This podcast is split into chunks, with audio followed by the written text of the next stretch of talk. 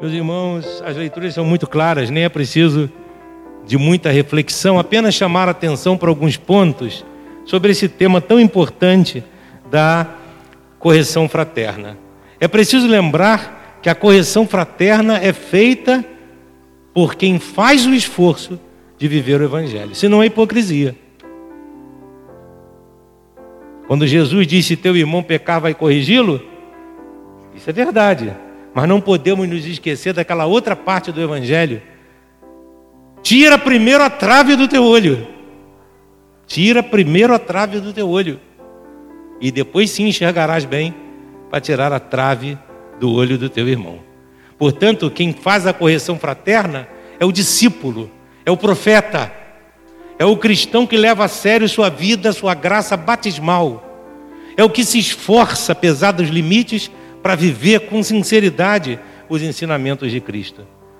Senão, se ele corrige o outro, caindo no mesmo pecado, irmãos, isso é hipocrisia. Como o adúltero vai corrigir o adúltero? Como o idólatra vai corrigir o idólatra? Como o ladrão vai corrigir o ladrão? É hipocrisia. Tira primeiro a trave do teu olho, e então enxergarás bem para tirar a trave do olho do teu irmão. Se agíssemos assim, como Jesus ensina, quanta paz e quanta alegria teríamos na nossa vida. Se não vestíssemos a hipócrita capa dos donos da verdade e dos justos, quando na verdade não somos. Mas se somos, se nossa consciência não nos acusa, então somos obrigados a agir com amor ao próximo. Foi o que o apóstolo Paulo nos diz. Ele nos diz com muita beleza os dez mandamentos, três se referem ao amor, à relação para com Deus. O primeiro, o segundo e o terceiro. Mas do quarto ao décimo mandamento, sete mandamentos da lei divina regulam nossa relação com os irmãos. Começando da família, honrar pai e mãe. Da vida, não matarás. Da santidade do casamento e da pureza da castidade, não pecarás contra a castidade respeitando o que é do outro, não furtarás. Afastando-se da mentira, não levantarás falso testemunho. E afastando-nos da cobiça material que leva tantos homens e mulheres para a distância de Deus e do próximo. Não desejarás a mulher ou o homem do próximo, não desejarás o que é do próximo, não cobiçarás. Portanto, sete mandamentos de Deus que é a lei suprema, vamos dizer, é a constituição do céu, se refere à nossa relação para com o próximo. Mas essa relação é feita no amor, como nos disse o apóstolo Paulo. O amor não faz nenhum mal contra o próximo. Portanto, o amor é o cumprimento da lei divina. O amor não faz nenhum mal contra o próximo. Quem tem a caridade verdadeira no coração, e eu já expliquei para vocês o que é a caridade, o que é a caridade? É só uma simpatia? Não. É só um querer bem? Não. A caridade é mais alta. A caridade, o amor ágape, quer dizer, eu amo ao próximo por amor a Deus. Esse é o verdadeiro amor ao próximo. Eu não amo o próximo pelas qualidades e defeitos dele, mas eu amo porque Deus assim me pede, porque eu amo a Deus, eu amo o próximo. Quero o bem do próximo não sou capaz de fazer nenhum mal contra o próximo. E quanto mal nós podemos fazer ao próximo sob o pretexto de estarmos corrigindo. Vestimos a capa de juízes, de moralistas, enfiamos o dedo na cara do nosso próximo, quando na verdade o nosso coração não é capaz de refletir sobre suas próprias atitudes egoístas. É isso que Jesus está nos ensinando. O amor não faz nenhum mal contra o próximo. Agora eu digo a vocês: se um de nós, cristãos, qualquer um de nós, não somos humanos, irmãos e irmãs, qualquer um de nós não temos a fraqueza, qualquer um de nós não pode, por infelicidade, cair no pecado grave, ou tem alguém aqui imune ao pecado grave? Eu não sou, acredito que vocês também não sejam.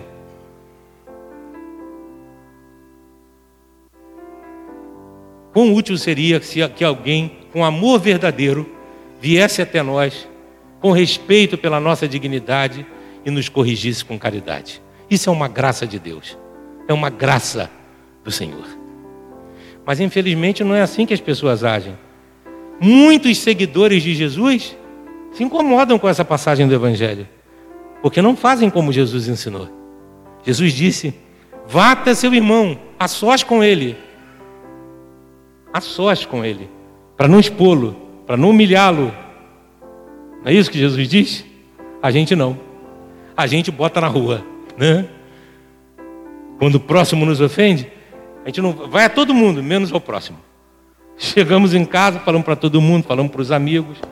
E aquilo que era um problema nosso com o próximo, vira um problema de todo mundo com o próximo. Fechamos não apenas o nosso coração para o próximo, como ajudamos a fechar o coração de tanta gente para os irmãos.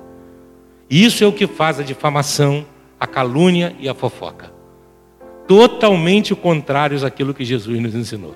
Verdade ou mentira, irmãos e irmãs? É verdade. Quantas pessoas tiveram a sua vida destruída pela difamação? Quantos pecadores tiveram a vida destruída porque lhes roubaram a esperança da conversão? Chega um ponto que a pessoa diz: para que, que eu vou mudar? Todo mundo fala, mas eu conheci uma pessoa em Niterói que me disse essa frase terrível: Padre, há 20 anos atrás eu cometi um erro gravíssimo, gravíssimo um pecado enorme. Eu cometi realmente, mas eu me converti, eu mudei, eu me afastei, eu fiz penitência. Eu fiz de tudo para corrigir aquele mal que eu tinha feito. Mas na minha paróquia, ainda hoje, 20 anos depois, eu sou chamado de pecador. Ninguém Aquele pecado de 20 anos atrás, do qual já me arrependi, me converti, ainda é jogado na minha cara, na minha paróquia, até hoje. Aí eu pergunto a vocês: quem faz assim, está agindo como um discípulo de Jesus? Não, se você tira do próximo o perdão, se você tira do próximo a possibilidade de mudar de vida, ele acaba desanimando do bem, não adianta. Não adianta nada que eu fizer, você sempre o adúltero, você sempre o ladrão, você sempre o corrupto. Eu digo sempre, irmãos e irmãs, quem expõe o próximo e acha que ele não muda, não acredita em Jesus Cristo nem na conversão. Além do que, é um ladrão de esperança. E no mundo de hoje há muita gente roubando a esperança de muitos outros irmãos e irmãs. E se você não perdoa, se você não corrige e acredita na conversão do outro, se você não dá uma oportunidade ao outro de mostrar sua mudança, você está roubando a esperança do outro, está roubando a paz, está roubando a alegria do outro. Você é um ladrão de esperança. Você está querendo que o outro permaneça, desanime no caminho do bem. E só existe uma coisa que nos faz permanecer firmes no caminho do bem: a esperança da misericórdia de Deus e do próximo. Por isso é muito errado, irmãos e irmãs, quando nós colocamos os defeitos do próximo, ainda que sejam defeitos verdadeiros, que ele tenha mesmo esses defeitos, quando nós botamos na rua. Jesus nunca falou isso. Vai em particular até o teu irmão. Depois Jesus diz: se ele não te ouvir, convida dois outros irmãos para irem contigo, com amor também. Depois deixa que a igreja vai julgar. Agora, se ele não ouvir a igreja, aí ele vai se tornar um pagão, não quer mais seguir os ensinamentos de Jesus Cristo. Abandonou a sua fé. Mas olha quantas etapas tem que vir antes. Nós fazemos exatamente o contrário. Primeiro a gente vai no padre denunciar o irmão sem falar com ele. Às vezes nem é verdade o que dizem dele. O que é pior ainda, porque além da difamação, a calúnia. A calúnia é quando nós acusamos o outro de que ele não fez. Isso é muito errado. Mas a difamação é quando a gente acusa o outro do que ele fez. Mas não fala com ele, faz de uma maneira sem caridade. Isso não é cristão. O cristão é também ir até o outro e corrigi-lo, mas deixando sempre margem para a conversão para que o outro não perca a esperança, para que ele possa mudar de vida. Eu tenho alguns exemplos que eu já vivi e vivo de homens de misericórdia que salvaram muitas pessoas. Né? Eu me lembro, por exemplo, para citar uma pessoa que todos vocês conhecem, que é Dom Alano, foi nosso arcebispo. Que homem bom, que homem misericordioso. Dom Alano, quando tinha que chamar a atenção nossa dos padres, ele fazia aquilo com tanta caridade, com tanto amor, que nós ficávamos aborrecidos conosco mesmos, aborrecidos por termos causado aquela tristeza para ele, aquele incômodo enorme que ele sentia de nos repreender, mas repreendia com amor, com caridade. E já vi exemplos terríveis de falta de compaixão. Pessoas que se negaram até o fim a dar o perdão, a se reconciliar com o irmão. Já vi vidas destruídas, reputações destruídas por causa da fofoca. Já vi muitos desanimarem do caminho do bem pela falta de caridade dos irmãos e irmãs. Então, cuidado, irmãos e irmãs. Lembremos-nos de que é um dever nosso corrigir o próximo, mas sempre com amor, porque é o amor, o amor, quem pratica o amor, que todos temos de praticá-lo, o amor não faz nenhum mal contra o próximo. E há muita gente que fala mal do próximo por desconfiança, por inveja, por razões pessoais, porque se sentiu preterido por ciúme. Há muita gente. E ao fazer isso, se afasta do ensinamento de Jesus. Isso é muito sério. E é muito comum. Sobretudo na nossa sociedade hoje, né? Você espalha a notícia, bota na rua, depois passa o tempo, vai ver e não era bem assim não. Me lembrou aqui do caso do cardeal Pell. cardeal Pell de, da Austrália recebeu uma forte acusação de que ele tinha envolvimento com pedofilia. Um cardeal. Papa Francisco disse: volta para a Austrália e vai responder na justiça se defender. Porque a igreja não passa a mão pela cabeça. O cardeal foi, chegou lá, foi preso preventivamente, passou um ano na cadeia. Ele disse: sou inocente, sou inocente, sou inocente. O mundo inteiro publicou, destruiu a reputação do cardeal. Agora poucos meses, a justiça da Austrália disse: não há provas, foi uma acusação sem provas. E quem devolve a reputação dele? Roubaram algo dele que nunca mais ele vai ter. Haverá sempre alguém achando mal dele, achando mal de um inocente. Não é verdade, irmãos e irmãs?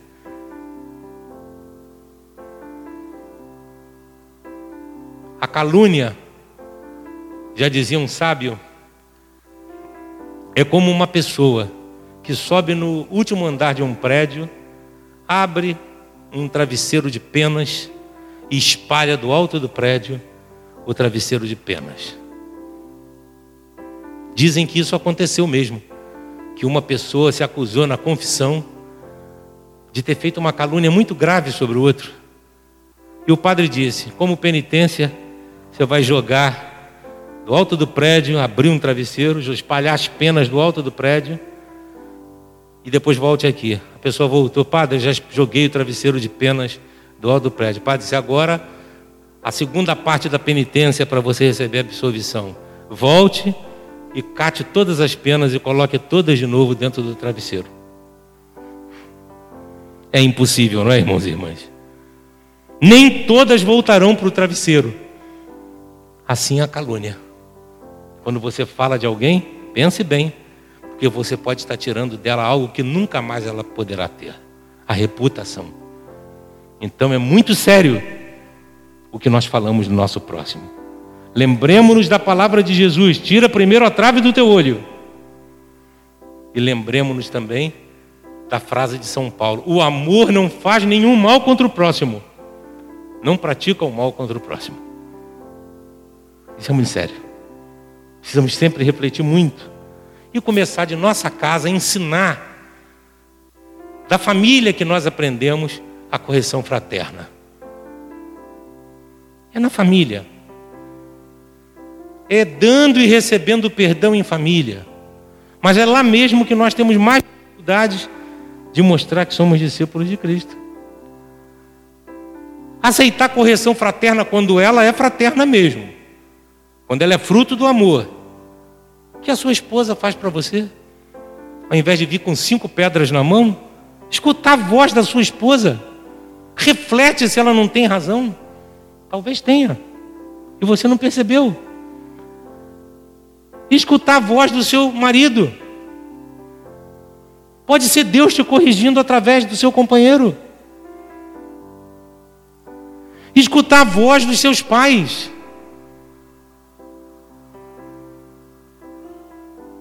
Quem segue a orientação dos pais, nunca vi, na minha vida, nunca vi pais cristãos darem maus conselhos aos filhos. Nunca vi.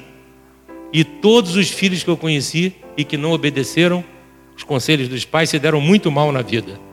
Mas quem obedeceu foi muito feliz na vida. E vocês devem conhecer vários exemplos disso. Corrigir os filhos, mas com amor, sem desanimá-los sem punições exageradas, mas impor os limites. Hoje se fala tanto de uma sociedade sem limites. O limite começa em casa com a correção fraterna amorosa e proporcional ao delito, à falha não exagerada. Muito diferente do que vemos hoje em tantas famílias em que os filhos é que mandam. Eles é que mandam. Eles é que dizem aos pais como querem. Tem alguma coisa errada, vocês não acham? Tem alguma coisa errada. Os filhos é que impõem os limites aos pais e não os pais aos filhos. E geralmente o que eles impõem aos pais é o seguinte: eu posso viver sem limites, sem limites para nada, eu posso fazer o que eu quero. Eu posso andar com quem eu quero, eu posso praticar o que eu quero, eu posso chegar a hora que eu quero, eu posso sair a hora que eu quero.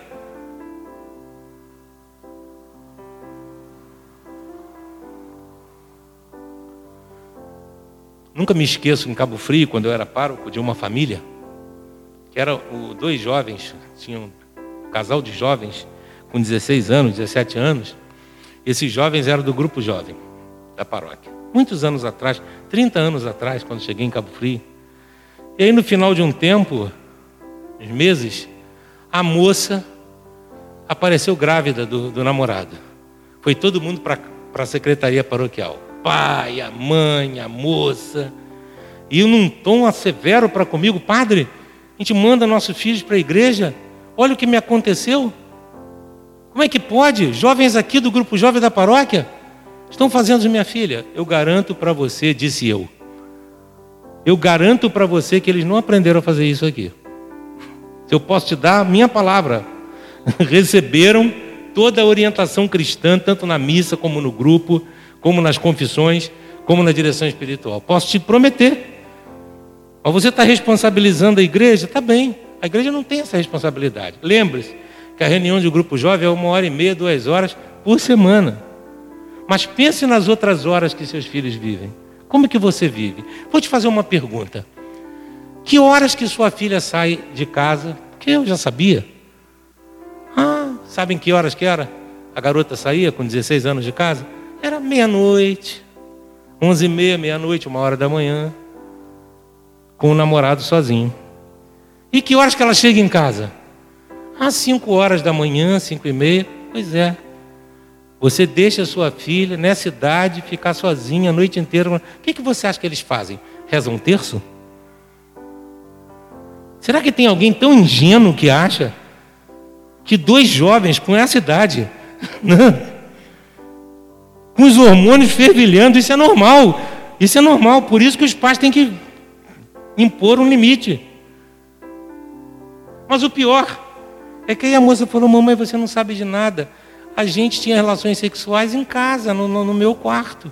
Ela descia de noite, abria a porta para o namorado, namorado, subia para o quarto dela. Pois é, minha filha. A culpa é da igreja? Pense bem. Gerações sem limites. Mas é em casa que nós aprendemos. Eu me lembro perfeitamente do olhar de repreensão do meu pai quando eu fazia alguma coisa errada na minha infância e juventude. Eu preferia mil vezes que ele me desse uma coça do que ver o olhar de decepção que ele fazia. Mil vezes. Porque em casa que começa a correção fraterna.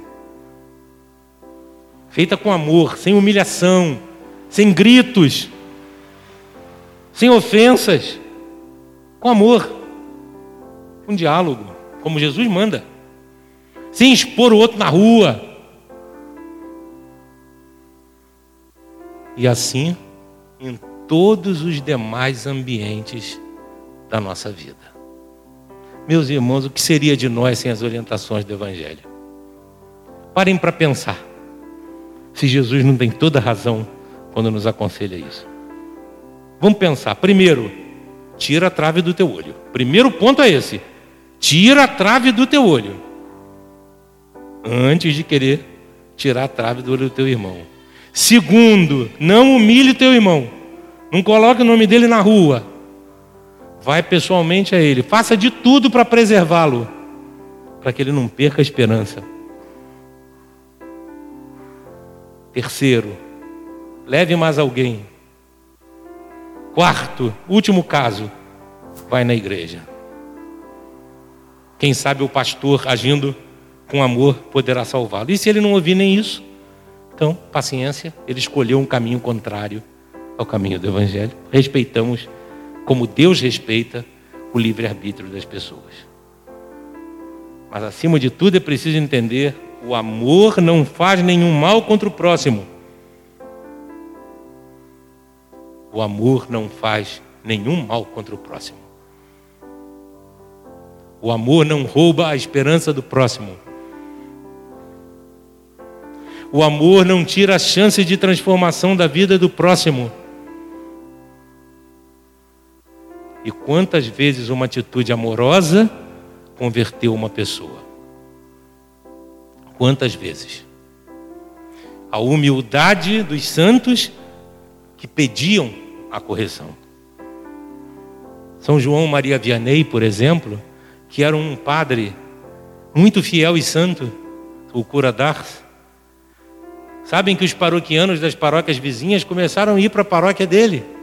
Ele não tinha eloquência, ele não tinha sabedoria humana, ele tinha só santidade, e muita.